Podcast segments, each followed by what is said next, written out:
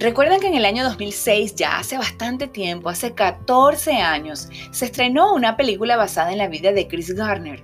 Will Smith se encargó de personificar a este empresario, corredor de bolsa, inversor, escritor, orador motivacional y filántropo estadounidense que en la década de los 80 vivía sin hogar y hoy, gracias a su esfuerzo y tenacidad, es un acaudalado personaje que el mundo conoció gracias a esta película. Yo soy Mariana López y estoy feliz de comunicarme contigo. Hoy estoy en búsqueda de la felicidad. Sí, porque Chris Garner es para mí una influencia altamente motivadora, ya que su vida me inspira porque se enfrentó a los grandes retos de Wall Street.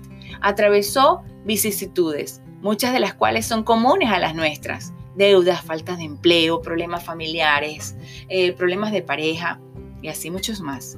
¿Qué hizo Chris Garner? Se amilanó, se echó a llorar, a quejarse de su suerte, comenzó a repartir culpas para justificar su condición, renegó de Dios y de la gente porque las cosas no salían como esperaba. No, por el contrario, decidió cambiar su vida y se dedicó a luchar por sus sueños y la consecución de su felicidad a pesar de las dificultades. Como dicen en mi país, agarró el toro por los cachos se enfrentó a sus miedos, se armó de valor, salió a cambiar el paisaje de su existencia, salió en busca de la felicidad. Y como ya sabemos, al final de la película, lo consiguió. ¿Les ha pasado que muchas veces, pues para ganar dinero, deben trabajar en algo que no les gusta, que no les apasiona, que no los hace feliz y que solo lo hacen para pagar las deudas? A mí sí. A mí me ha pasado. Así que en eso me parezco a Garner. Cuando llegué como inmigrante a este país, conseguí un trabajo en un hotel y me tocaba doblar containers de toallas. ¿Qué digo? Uno, dos. Desde las 3 de la tarde hasta las 11 de la noche. Lo hacía con la mejor actitud, con ánimo y muchas ganas de aprender. Pero me mentalicé y me dije, esto es por ahora. Sí, es temporal. Así que duré dos meses en ese trabajo, del que salía sumamente agotada y adolorida en los brazos, porque lo hacía con excelencia, porque comencé a entrenarme, a experimentar el aguante, a conocer otro mundo, otro idioma, otras cosas que me han ayudado a ser mejor persona. Como dice Garner, solo puedes depender de ti mismo la caballería no va a venir a rescatarte.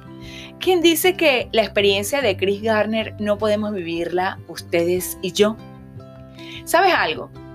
Los consultorios de psicólogos están llenos de gente que sentada en el diván comienzan a culpar a fulano y a mengano por sus fracasos. Lo que pasa es que mi mamá no sé qué, y mi papá no sé cuál, y mi pareja esto o aquello. Asumir las culpas propias es un paso fundamental para asegurarnos éxito al final del camino.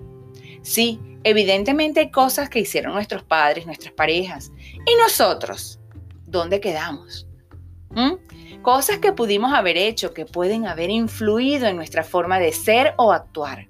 Pero solo depende de mí y de ti reiniciarnos para afrontar los cambios necesarios en procura de mejores resultados. Nadie podrá caminar libremente por la ruta de la proactividad con pendientes que resolver. Será un pesado fardo cuyo lastre atentará contra un resultado positivo. Sí podemos. Fácil. Nadie dijo que lo sería, pero vale la pena porque cumplir nuestras aspiraciones más atesoradas es una experiencia inigualable.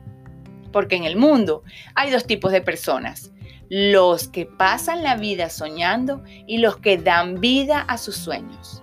Yo, yo soy del segundo grupo. ¿Y ustedes? Solo se trata de actitud. Yo soy Mariana López y me gustaría que me dejaras tu comentario, ¿sí? Y también puedes compartir mi podcast.